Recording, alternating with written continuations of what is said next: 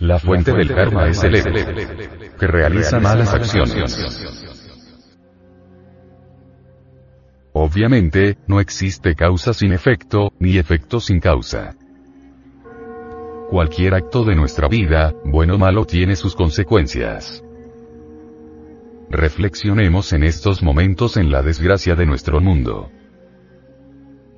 Cuán felices seríamos si nunca hubiésemos tenido eso que se llama ego, yo, mí mismo, sí mismo es indubitable que el ego comete innumerables errores cuyo resultado es el dolor. Si nosotros estuviéramos desprovistos de ego, seríamos simplemente criaturas bellísimas, inocentes, puras, infinitamente dichosas.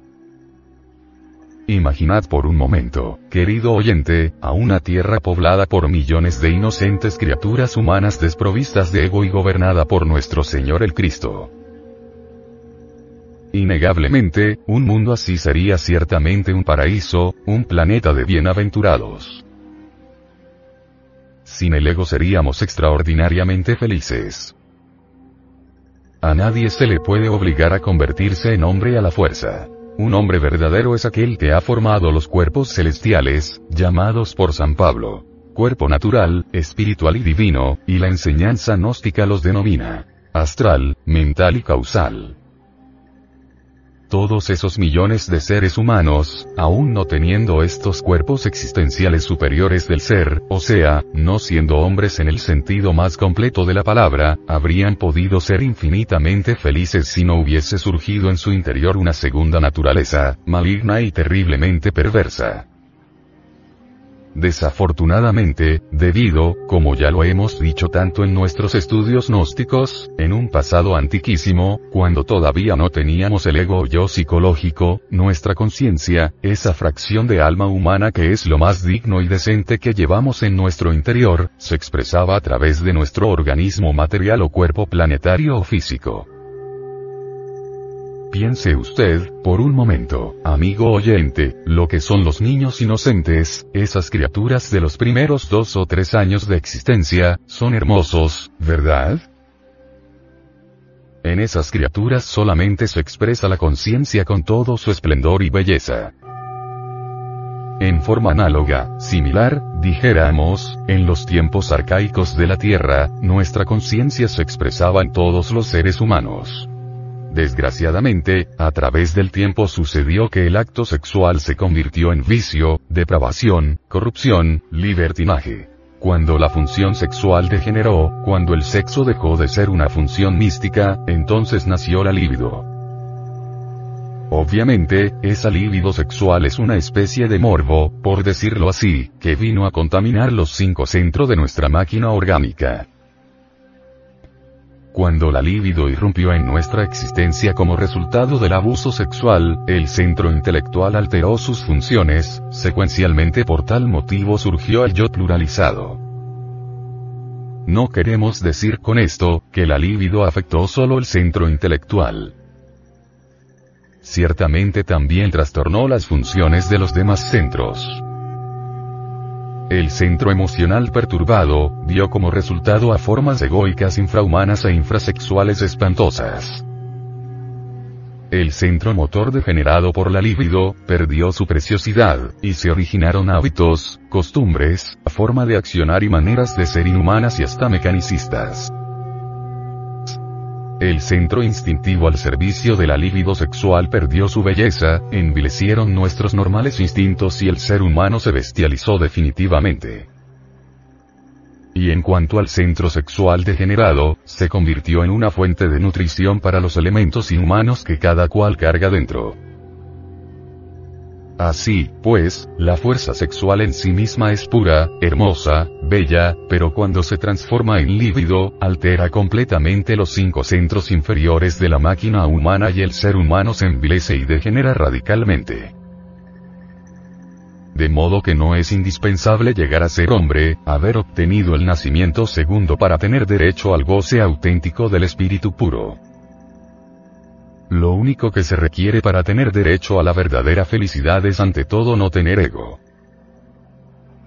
Expresión viviente de la compasión. Ciertamente, cuando no existen dentro de nosotros los agregados psíquicos, los elementos inhumanos que nos vuelven tan horribles y malvados, no hay karma por pagar, y el resultado es la felicidad. No todas las criaturas dichosas que viven en todos los mundos del espacio infinito han alcanzado el grado de hombres reales. Sin embargo, se encuentran a tono en el orden cósmico porque no tienen ego. Cuando uno vive de acuerdo con el recto pensar, el recto sentir y el recto obrar, las consecuencias suelen ser dichosas. Desafortunadamente, el pensamiento justo, el sentimiento justo, la acción justa, etc. Se hace imposible cuando una segunda naturaleza inhumana actúa en nosotros y dentro de nosotros y a través de nosotros, aquí y ahora. En lo que decimos deben evitarse confusiones. Es obvio que de los muchos, unos pocos aspiran al nacimiento segundo, a la auto, realización íntima del ser, o salvación del alma. Incuestionablemente, estas almas se convierten en verdaderos reyes del universo y en señores divinos. Lo desagradable es que estos millones de elementales humanos hayan creado dentro de sí mismos una segunda naturaleza infrahumana, porque esto último, en sí mismo, les ha vuelto no solamente perversos, sino además, y lo que es peor, desgraciados. Si no fuese por el ego, nadie sería iracundo, nadie codiciaría los bienes ajenos, ninguno sería lujurioso, envidioso, orgulloso, perezoso, glotón, etcétera, etcétera, etcétera. Afortunadamente, la justicia y la misericordia son las dos columnas torales de la fraternidad universal blanca. La justicia sin misericordia es tiranía. La misericordia sin justicia es tolerancia, complacencia con el delito. En este mundo de desdichas en que nos encontramos, se hace necesario aprender a manejar esta gran ley, para enrumbar el barco de la existencia a través de las diversas escalas de la vida. Si siempre hiciéramos buenas obras seríamos bienaventurados. El karma es negociable, y esto es algo que puede sorprender muchísimo en los secuaces de diversas escuelas ortodoxas. Ciertamente algunos pseudo-esoteristas y pseudo ocultistas se han tornado demasiado pesimistas en relación con la ley de acción y consecuencia. Suponen equivocadamente que ésta se desenvuelve en forma mecanicista, automática y cruel. Los eruditos creen que no es posible alterar tal ley. Lamentamos muy sinceramente tener que disentir con esa forma de pensar. Si la ley de acción y consecuencia, si el némesis de la existencia no fuera negociable, entonces ¿dónde quedaría la misericordia divina? Francamente, nosotros no aceptamos crueldad en la divinidad. Lo real, aquello que es todo perfección, eso que tiene diversos nombres tales como Tao, Aum, Inri, Sein, Alá, Brahma, Dios, o mejor dijera dioses, etcétera, etcétera, etcétera. En modo alguno podía ser algo sin misericordia, cruel, tiránico, etc. Por todo ello repetimos, en forma enfática, que el karma es negociable. Si en un platillo de la balanza cósmica ponemos las buenas obras, y en el otro las malas, es evidente que el karma dependerá del peso de la balanza. Si pesa más el platillo de las malas acciones, el resultado serán las amarguras.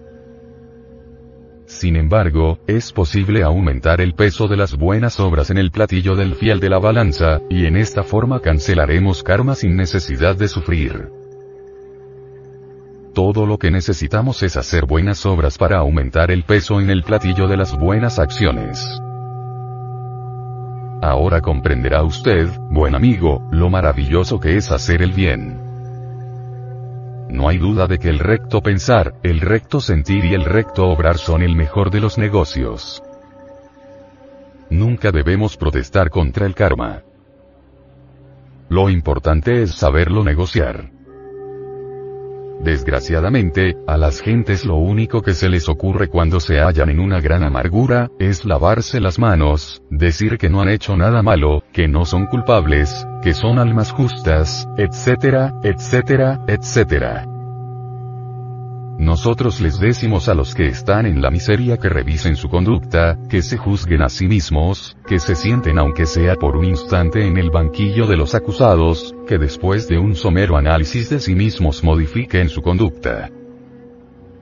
Si esos que se hallan sin trabajo se tornasen castos, infinitamente caritativos, apacibles, serviciales en un 100%, es obvio que alterarían radicalmente la causa de sus desgracias, modificándose en consecuencia el efecto.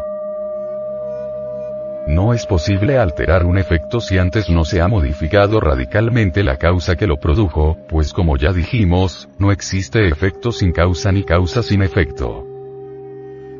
No hay duda que la miseria tiene sus causas en las borracheras, asqueante lujuria, en la violencia, en los adulterios, en el despilfarro y en la avaricia, etcétera, etcétera. Cuando nuestro Padre está ausente el dolor es irremediable no es posible que alguien se encuentre en miseria cuando el Padre que está en secreto se encuentra presente aquí y ahora.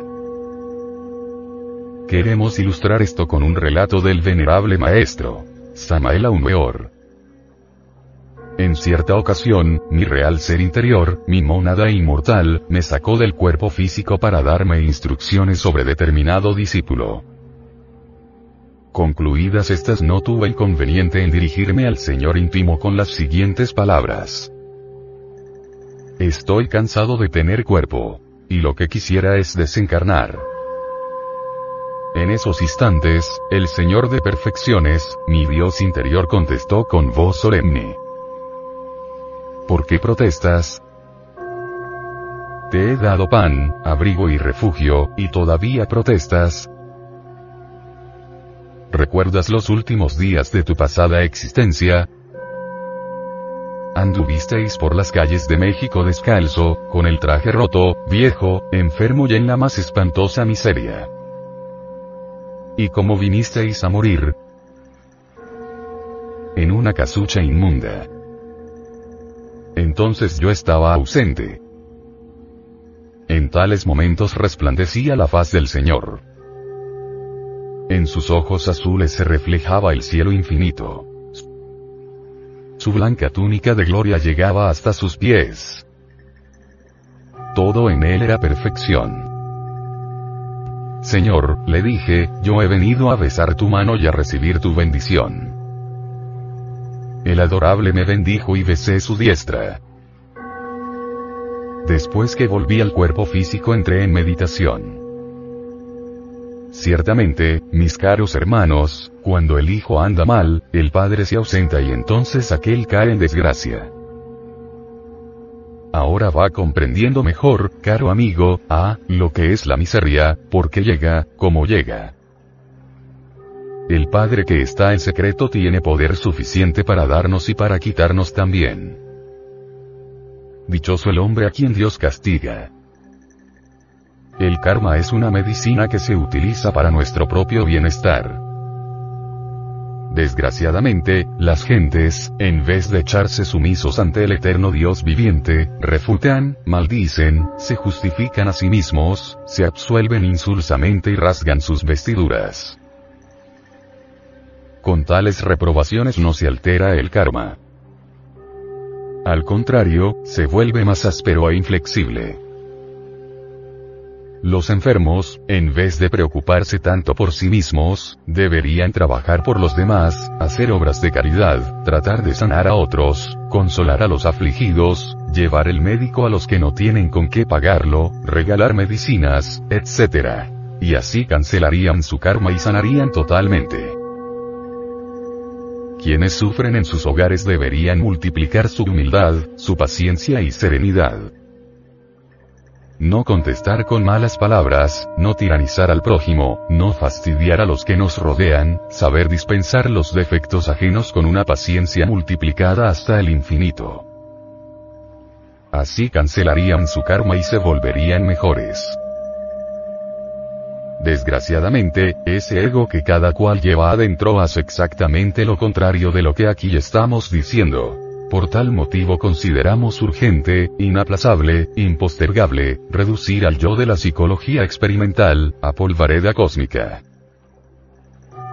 Es obvio que cuando el hijo anda mal, es porque el padre está ausente, y la consecuencia es el dolor. A pesar de que el karma es negociable es importante captar que cuando tal o cual karma se encuentra ya totalmente desarrollado y desenvuelto, tiene que llegar hasta el final inevitablemente. Esto significa que solo es posible modificar radicalmente el karma cuando el arrepentimiento es total, y cuando toda posibilidad de repetir el error que lo produjo ha desaparecido radicalmente. Eliminado el ego el karma es perdonado no todo el karma es negociable. Es bueno saber también que cuando hemos eliminado radicalmente el ego, la posibilidad de delinquir queda aniquilada, y en consecuencia el karma puede ser perdonado. En relación al karma, encontramos en Lucas un interesante pasaje referente a los Galileos, cuya sangre había mezclado Pilatos con la de sus sacrificios. Lucas 13. 1. En sus comentarios, Jesús dice, ¿Pensáis que esos Galileos eran más pecadores que todos los demás Galileos, porque han padecido estas cosas? No, os lo aseguro y si no os convertís, todos pereceréis del mismo modo. Lucas 13. 2, 3. Lo que se implica es que la calamidad no ocurre a algunos porque han pecado más que otros, sino que todos nosotros tenemos actitudes erróneas y las actitudes erróneas conducen a desgracias de uno u otro tipo. El cambio de la propia actitud, la transformación de uno mismo, es todo el propósito de las muchas parábolas con las cuales Jesús enseñaba a sus discípulos. El punto importante de las enseñanzas de los evangelios es la transformación del hombre interno, el hombre psicológico. En el sentido secreto la observación de Jesús a Nicodemo tú debes nacer de nuevo no puede interpretarse como una referencia a la reencarnación, sino a la transformación interna del hombre, equivalente a un nuevo nacimiento. Solo eso puede transmutarnos en nuevos seres capaces de entrar a ese estado espiritual llamado reino de los cielos. Esta es la principal preocupación de los evangelios y las enseñanzas de Jesús. El budismo dice, Todas las cosas en el universo son el fruto de una ley justa, la ley de la causalidad, la ley de causa y efecto, la ley del karma, Dhammapada de Gautama Buda domina tus palabras, domina tus pensamientos, no hagas daño a nadie. Sigue fielmente estas indicaciones y avanzarás en el camino de los sabios. Dhammapada 20. 9. El karma. La medicina para el alma. ¿Para qué hacer cosas de las que luego tendrás que arrepentirte? No es necesario vivir con tantas lágrimas. Haz solo lo que esté bien, aquello de lo que no tengas que arrepentirte, aquello cuyos dulces frutos recogerás con alegría. Damapada 5. 8, 9. Apresuraos en hacer el bien. Refrenad vuestra mente hacia el mal, ya que quien quiera que es lento en hacer el bien, se recrea en el mal. Dhammapada capítulo 9. El odio nunca se extingue por el odio en este mundo. Solamente se apaga a través del amor.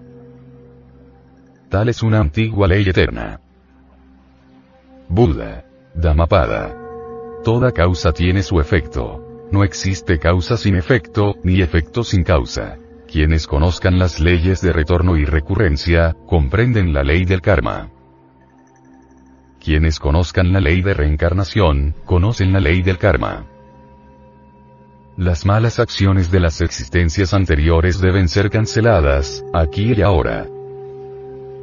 No solo se paga karma por el mal que se hace, sino por el bien que se deja de hacer pudiéndose hacer. Empero, el karma puede ser negociado. Karma, también, puede ser perdonado. Karma duro es otro término en sánscrito que indica karma que no puede ser negociado ni perdonado. Existe también la ley de la catancia, el karma superior de los hombres reales y de los adeptos. La ley de la catancia también admite negociación y perdón. O sea, quien tiene con qué pagar, paga y sale bien en los negocios. Quien no tiene con qué pagar, habrá de pagar con dolor. Escrito está. Cuando una ley inferior es trascendida por una ley superior, la ley superior lava la ley inferior. El Cristo cósmico ha hecho posibles las negociaciones kármicas para bien de la humanidad doliente. Los señores de la ley son justos y cobran las deudas de todo aquel que marcha hacia la liberación. Obviamente, debemos convertirnos en adeptus exentus, es decir, quien está libre de karma. Dios escucha al alma que sufre y jamás desprecia a los prisioneros, es decir, a los que están pagando karma. Existe el policía del karma dentro de nosotros mismos, dentro de nuestra conciencia, él nos conduce ante los tribunales de la ley cuando violamos la ley. El león de la ley proyecta el delito delante de sí para que se conozca, y jamás borra las iniquidades de quien las produjo. Solo destruyendo pacientemente a los agregados psíquicos y basados en perdón o negociación desaparece el karma. La máquina universal de la relatividad se fundamenta en la ley de causación cósmica. La ley de causación cósmica es la misma ley del karma. La ley de causación es la misma ley de acción y consecuencia. El mundo de la relatividad se basa en el dualismo constante, y por ende, en la cadena de causa y efectos. Haced buenas obras y hacedlas en abundancia para que tengáis capital cósmico de obras útiles. La ley del karma es la medicina para el alma.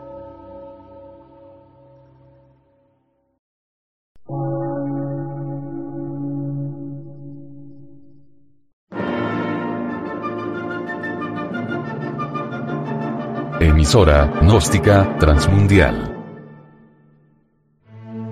Por una nueva civilización y una nueva cultura, sobre la faz de la Tierra.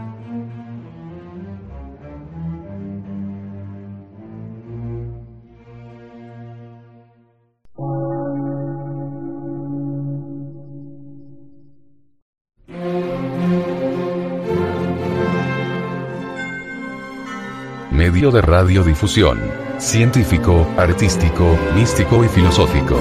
De la Asociación Colombiana de Centros de Estudios Gnósticos, Antropológicos, Psicológicos y Culturales. A. C.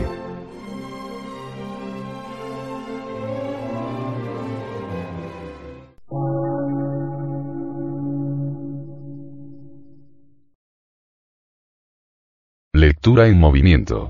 Difusión sin fronteras.